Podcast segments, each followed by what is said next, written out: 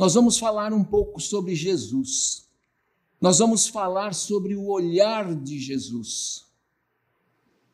Nós vamos passar pela história falando sobre aquilo que Jesus fez e principalmente usando a harmonia dos evangelhos, focando no momento em que Jesus olha para as pessoas.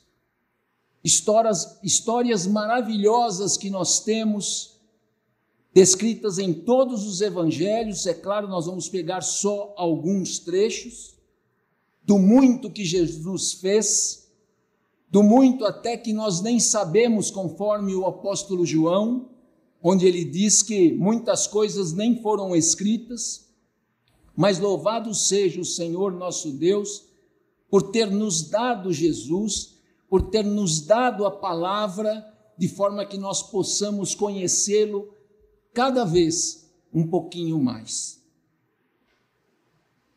A história do homem, principalmente quando Jesus esteve aqui, é uma história onde muitas vezes o próprio homem foi procurá-lo. Mas sempre, mesmo se aproximando de Jesus, foi Jesus que tomou a frente. Foi Jesus que conduziu todos os momentos na direção de Deus. Nós vamos para o primeiro trecho da palavra de Deus para esse momento, que está no Evangelho segundo João, no capítulo 4. Nós vamos ler os dez primeiros versículos, em João, no capítulo 4. Assim, queridos, ouçam a palavra do Senhor.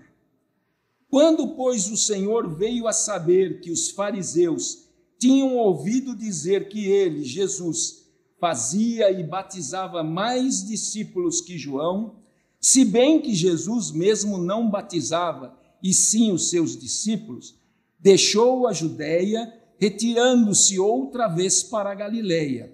E era-lhe necessário atravessar a província de Samaria. Chegou, pois, a uma cidade samaritana chamada Sicar, perto das terras que Jacó dera a seu filho José. Estava ali a fonte de Jacó. Cansado da viagem, assentara-se Jesus junto à fonte, por volta da hora sexta. Nisto veio uma mulher samaritana tirar água. Disse-lhe Jesus: Dá-me de beber, pois seus discípulos tinham ido à cidade para comprar alimentos. Então lhe disse a mulher samaritana: Como, sendo tu judeu, pedes de beber a mim, que sou mulher samaritana? Porque os judeus não se dão com os samaritanos. Repicou-lhe Jesus: se conheceras o dom de Deus e quem é que te pede, dá-me de beber, tu lhe pedirias a ele, te daria água viva. Louvado seja o Senhor mais uma vez por essa história. E a primeira situação, esse primeiro momento, né, é, esse primeiro destaque que nós estamos dando são é, é, são para as mulheres de Samaria, nesse caso, mas de mulheres buscando água. Isso não é uma coisa desconhecida, isso é algo que acontecia normalmente naquela época e até muito antes. Se nós formos lembrar em Gênesis 24, uh, ah, nós temos aquele momento onde Abraão pede ao seu servo, após a morte de Sara, que fosse buscar uma esposa para Isaac, seu filho, e o servo deveria buscá-la junto à família dele, em Naor. Ele não queria que o filho casasse com ninguém da terra onde ele estava morando, Canaã. Então, o seu servo vai em busca da futura esposa de Isaac, e chegando perto de, uma, de um poço, é, ele faz uma oração, ele pede para o Senhor, Deus de Isaac, que a mulher que o servisse de água, a mulher que também servisse os seus animais, os seus camelos, que fosse a escolhida. E o Senhor atende exatamente o que aquele servo pede. É?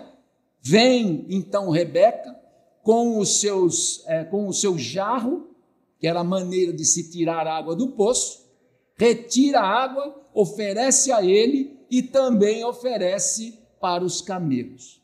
E assim vai a história e Rebeca é desposada de Isaac. Aqui nós vemos uma questão simples.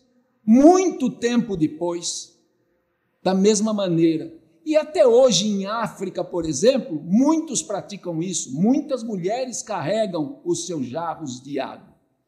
Então vem esta samaritana.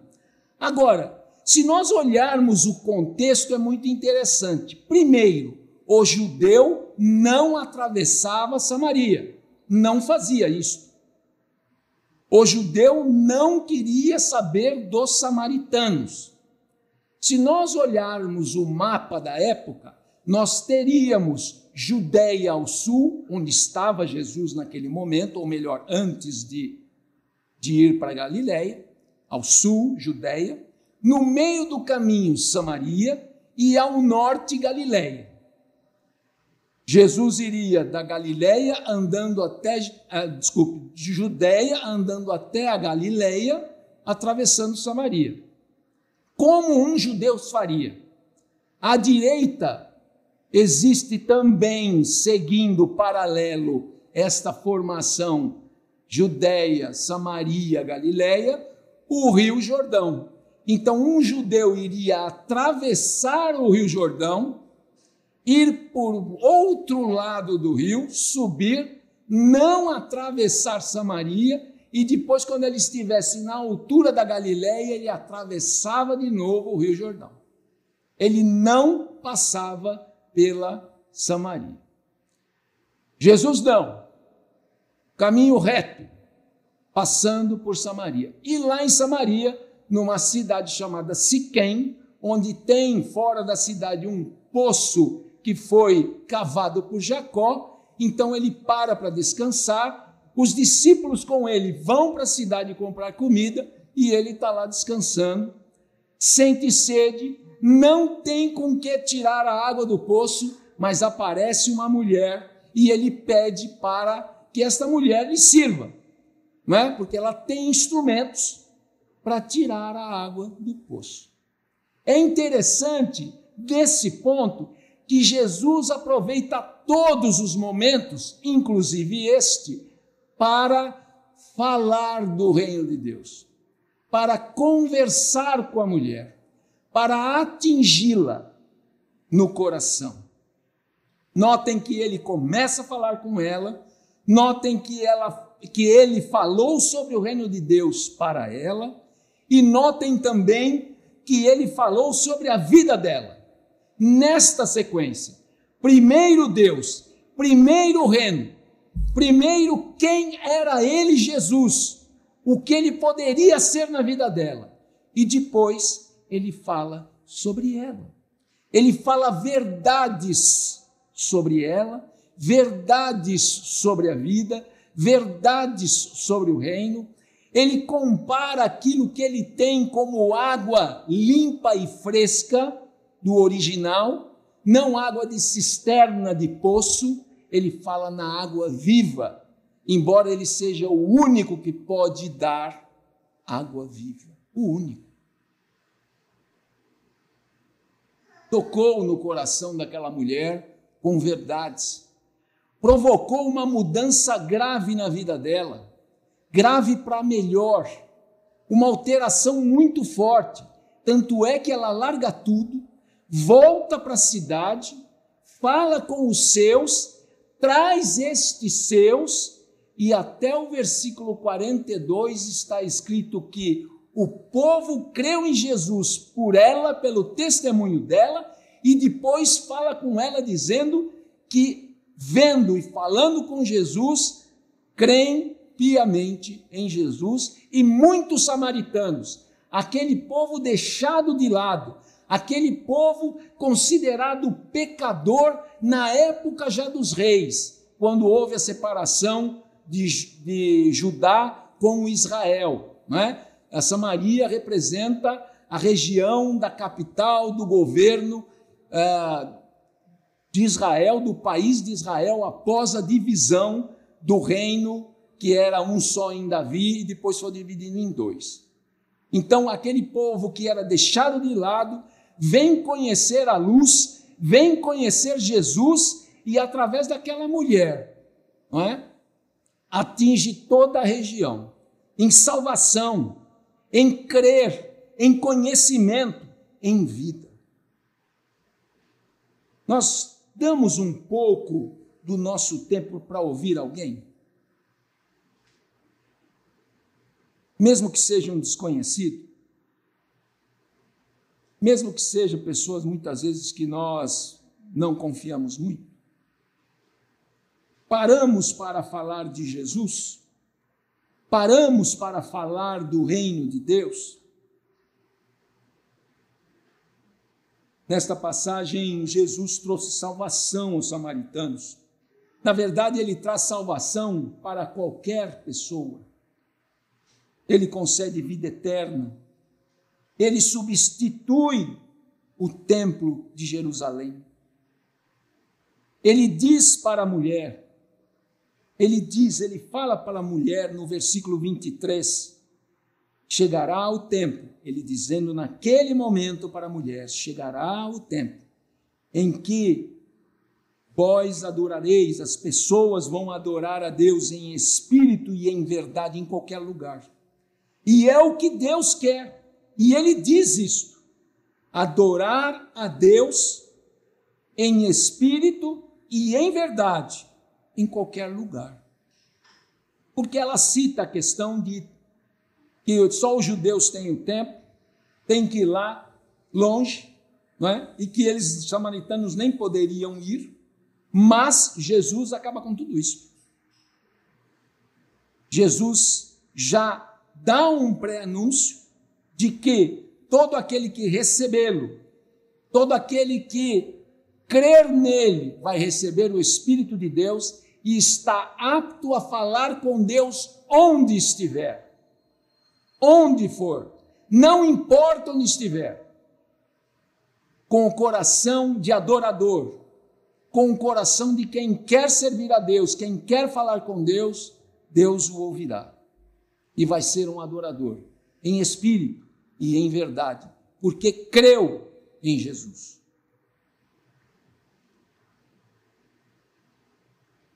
Da mesma maneira, numa mesma situação, se nós formos agora em Lucas, no capítulo 19, vamos para outro evangelho, na mesma harmonia, agora escrito por Lucas, o médico, é?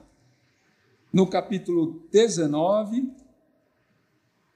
e vamos ler também os primeiros dez versículos. Lucas 19, ouçam novamente a palavra do Senhor. Entrando em Jericó, atravessava Jesus a cidade. Eis que um homem chamado Zaqueu, maioral dos publicanos e rico, procurava ver quem era Jesus, mas não podia, por causa da multidão, por ser ele de pequena estatura. Então, correndo adiante, subiu a um sicômoro a fim de vê-lo, porque por ali havia de passar, havia de passar Jesus. Quando Jesus chegou àquele lugar, olhando para cima, disse-lhe: Zaqueu, desce depressa, pois me convém ficar hoje em tua casa. Ele desceu a toda pressa e o recebeu com alegria. Todos os que viram isso murmuravam, dizendo que ele se hospedara com um homem pecador. Entre mentes, Zaqueu se levantou e disse ao Senhor: Senhor, resolvo dar aos pobres a metade dos meus bens. E se, em alguma coisa, tenho defraudado alguém, restituo quatro vezes mais. Então Jesus lhe disse: Hoje houve salvação nesta casa, pois que também este é filho de Abraão, porque o filho do homem veio para buscar e salvar o perdido. Mais uma vez, louvado seja o Senhor pela Sua palavra e por esta oportunidade de vermos que alguém estava procurando Jesus. Alguém até correu. Eu me lembro até da mensagem do reverendo Knight sobre esta passagem de Zaqueu. E o fato é que aqui nós queremos, nesse momento, chamar a atenção de que, mesmo o Zaqueu buscando, correndo atrás de Jesus, querendo ver, querendo conhecer, tendo curiosidade, querendo satisfazer a curiosidade, ele se posiciona, provavelmente até meio desconfortável, esperando, mas Jesus olha para ele Jesus levanta a cabeça. Jesus olha para cima e fala com ele. E fala com ele. E fala o nome dele. Zicai. Limpo. Zicai. Sem culpa. É o nome. Zaqueu. Falou com ele. Propôs comunhão Vou estar contigo hoje, vou comer contigo hoje. E recebeu também o arrependimento de Zaqueu. Jesus recebeu o arrependimento dele. Maravilhoso isso. Maravilhoso quando, como cristão, nós podemos ver que quando nós buscamos ao Senhor Jesus, Ele já está nos esperando, Ele já está olhando para nós, ele já está querendo há muito tempo comunhão e esperando para receber o nosso arrependimento dos nossos males, das nossas culpas, daquilo que fazemos de errado. Ele está esperando. Ele está olhando. Ele está olhando com aquele olhar de quem está aguardando o filho a criação mais profunda e maravilhosa, que ele participou fortemente de que venha ele, de que venha ele. Ele quer olhar para nós. Temos buscado o Senhor Jesus? Nós temos buscado o Senhor Jesus? Nós temos ultrapassado os obstáculos para falar com Ele? Quantos obstáculos nós temos para falar com Jesus hoje? É o tempo, é o trabalho, são as obrigações, são os infinitos afazeres que nos afastam de um momento para falar com Jesus? São obstáculos, como diz Zaqueu, em ter que subir uma árvore. Mas e nós? Estamos tão atarefados, tão cheios de projetos e coisas que temos que resolver e fazer, que nós não temos tempo nem momento para nos derramarmos diante do Senhor nosso Deus, de Jesus, conversando com Ele, colocando as nossas dores, as nossas dificuldades, as nossas limitações, os nossos pecados, demonstrando a Ele profundo arrependimento e recebendo dele com muito amor perdão, para que nós também tenhamos um nome semelhante de Zicai, de Zaqueu, para sermos tomados por Deus como inocentes, como sem culpa. Ele sempre trará restauração às nossas vidas, sempre. É só nos colocarmos diante dele só respondermos ao olhar dele e ele vai nos receber. Também, em outro trecho, agora vamos para Marcos no capítulo 10. Marcos no capítulo 10. E vamos ler dos versículos 17 a 22. Marcos 10, de 17 a 22. Assim está escrita a palavra do Senhor. E pondo-se Jesus a caminho, correu um homem ao seu encontro e, ajoelhando-se, perguntou: Bom mestre, que farei para herdar a vida eterna? Respondeu-lhe Jesus: Por que me chamas de bom? Ninguém é bom senão um, que é Deus. Sabes os mandamentos? Não matarás, não adulterarás, não furtarás, não dirás falso testemunho, não defraudarás ninguém. Honra teu pai, honra tua mãe. Então ele respondeu: Mestre, tudo isso tenho observado desde a minha juventude. E Jesus, fitando-o, olhando para ele, o amou e disse: Só uma coisa te falta. Vai, vende tudo que tens, dá aos pobres, e terás um tesouro no céu. Então, vem e segue-me. Vem e segue-me. Ele, porém, contrariado com estas palavras, retirou-se triste porque era dono de muitas propriedades. Nesse momento, nós estamos vendo este homem. Em Lucas, no capítulo 18, versículo 18, ele é apresentado como um homem importante. No, no, no capítulo 19, nos versículos 20 e 22 de Mateus, ele é apresentado como um jovem e rico em Marcos como um homem de muitas posses. Ele cita do passado dele. Ele diz que desde a juventude ele já pratica a lei de Deus. Mas ele já começa perguntando a Jesus errado. Ele usa dois verbos. O que farei para herdar? Não é? Demonstrando que ainda no seu coração embora conhecesse a palavra de Deus, embora tivesse dito a Jesus que cumpria ou que observava, que buscava obedecer a palavra de Deus, mas ele via tudo sempre na questão fundamental das, das obras de justiça. Obras. Não era ser, era fazer não é? Como que eu consigo herdar o reino de Deus? Como se fosse algo que nós tivéssemos que fazer, não é?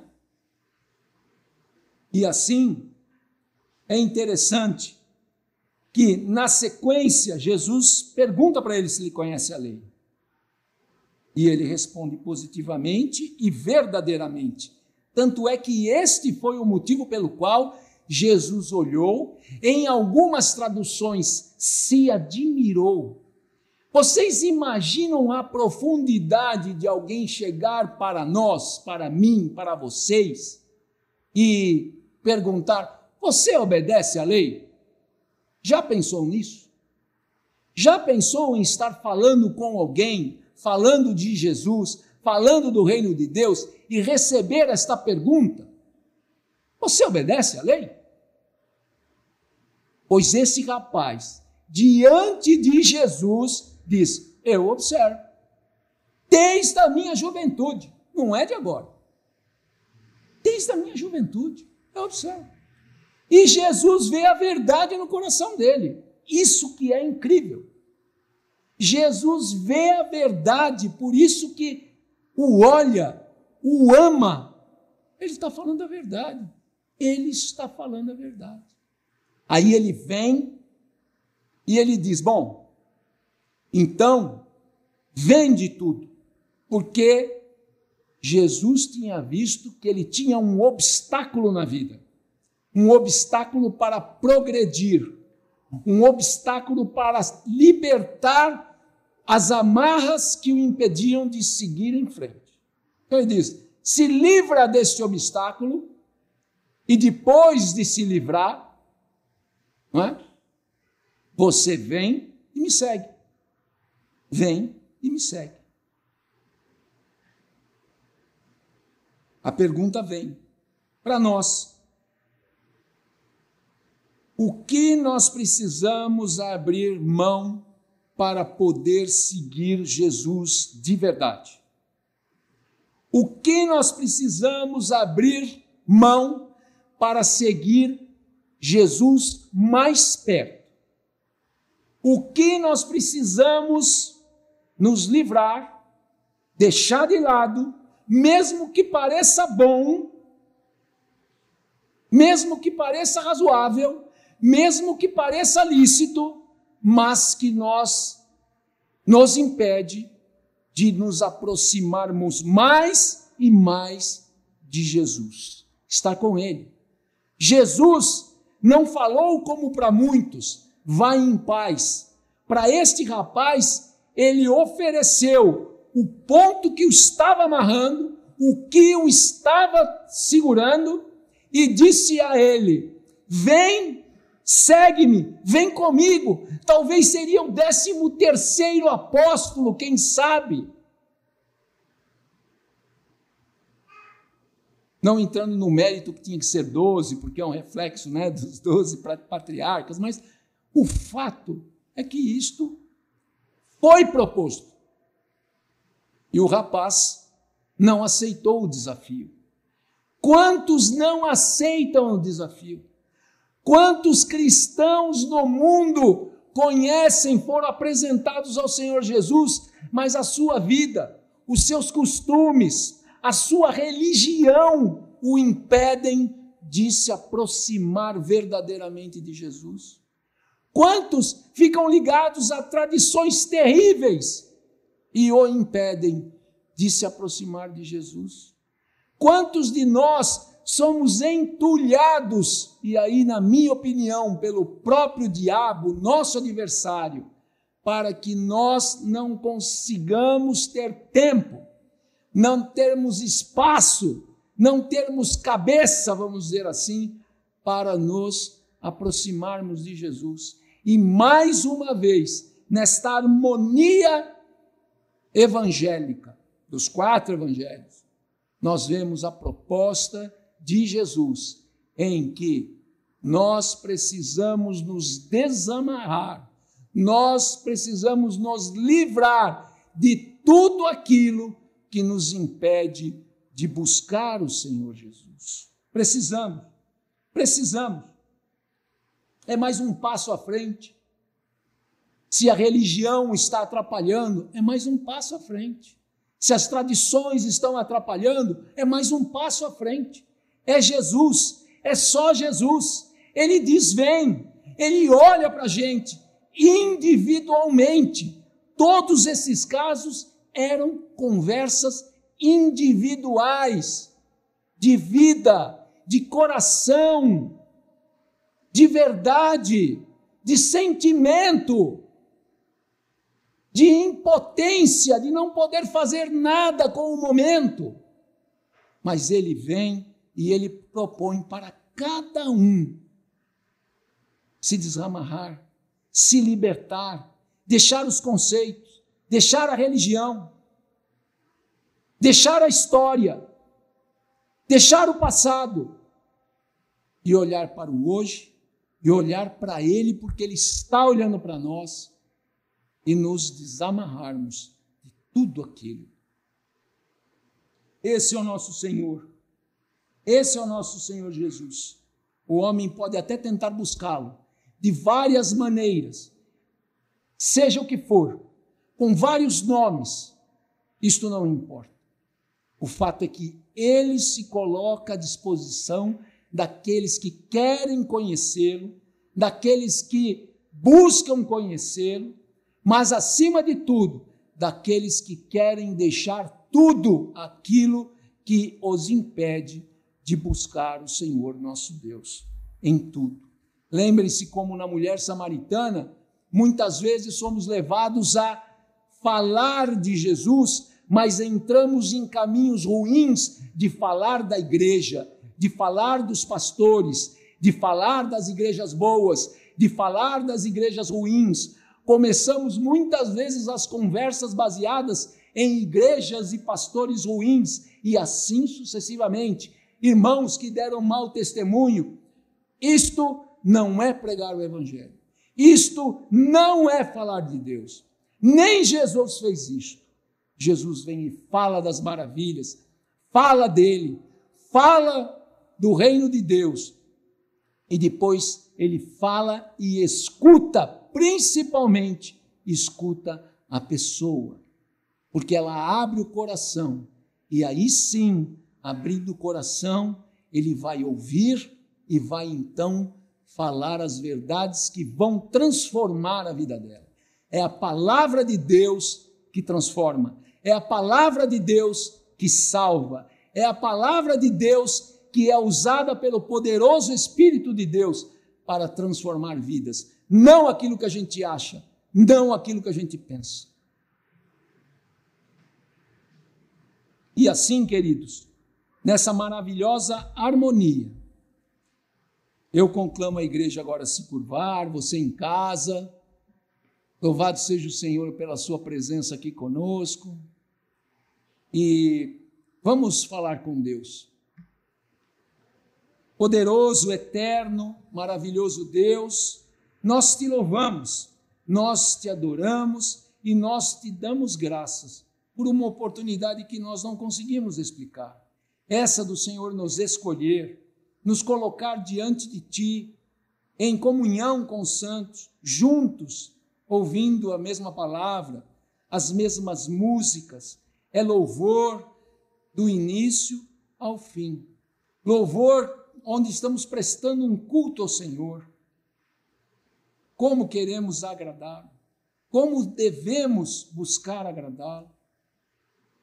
Paizinho querido, peço a tua interferência poderosa para que esta igreja, a todos que estão nos ouvindo, a todos que estão acompanhando este momento sublime, de que o Senhor esteja curando, curando as pessoas com problemas, com dificuldades, problemas de saúde, aqueles que precisam da cura emocional, aqueles que carecem da tua restauração, aqueles que precisam se livrar das amarras, ó Deus, para te buscar mais e melhor, aqueles, ó Deus, que carecem do Senhor, aos familiares de muitos de nós que não conhecem ao Senhor Jesus, que possam receber do teu Espírito o conhecimento, o convencimento do pecado, da justiça, do juízo, e que nós, ó Deus,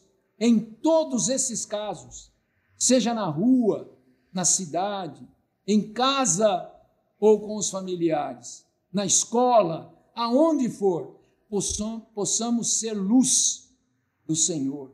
Possamos falar do Senhor, não só de boca, mas de testemunho. Oh Deus, é o que eu te peço, do fundo da nossa alma, que nós possamos dizer que nós cumprimos a tua palavra, que nós observamos a tua palavra, mas que acima de tudo, ó oh Deus, que nós já estamos libertos, Pai, de todas as amarras e caminhemos bem próximo do Senhor Jesus.